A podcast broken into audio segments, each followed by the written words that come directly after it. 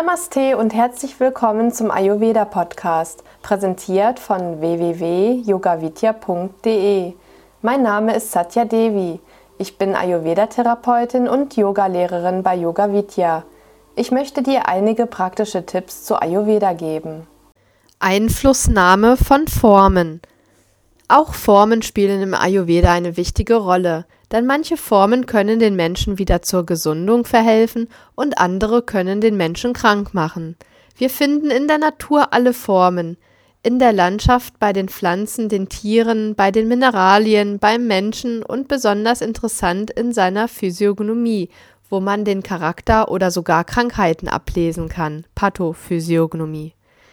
Mystische Symbole werden zu Ausgleichs- oder Heilzwecken eingesetzt.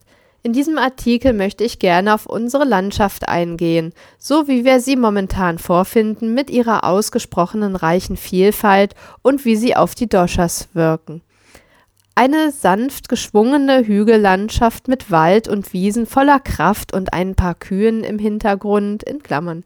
Die Kuh gehört zu den Kaffertieren reflektiert die Urnatur von Kaffer. Wer also sein Kaffer erhöhen möchte, weil er, sie sich zum Beispiel seit längerem gestresst fühlt, kann in diesem Landschaftsbild spazieren gehen.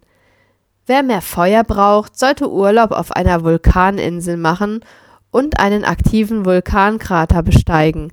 Vorsicht bei den Lavaflüssen, die nicht betreten, da Lebensgefahr.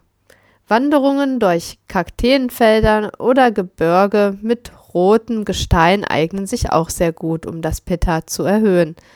Wandern in hohen Gebirgen erhöht das Vata, besonders wenn noch dazu der Wind ordentlich pustet. Wolkenkratzer in den großen Städten erhöhen das Vata. Es kann sogar zu einer Störung kommen, wenn man zu lange in einer Großstadt wohnt und nur von großen Häusern umgeben ist mit wenig Natur.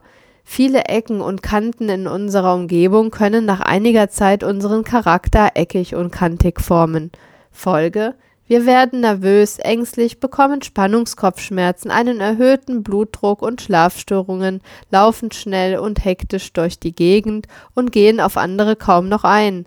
Wir distanzieren uns und ziehen einen Schutzzaun um uns herum, wie es die Menschen mit ihren Häusern oft tun. Zufall?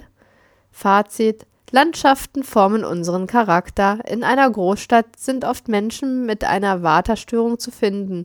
Daher brauchen sie einen Ausgleich. Alles, was das Vata senkt.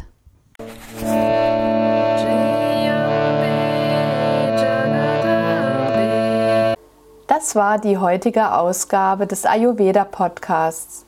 Mehr zu Ayurveda, Yoga und Meditation, auch zu Seminaren und Ausbildungen auf unseren Internetseiten www.yogavidya.de.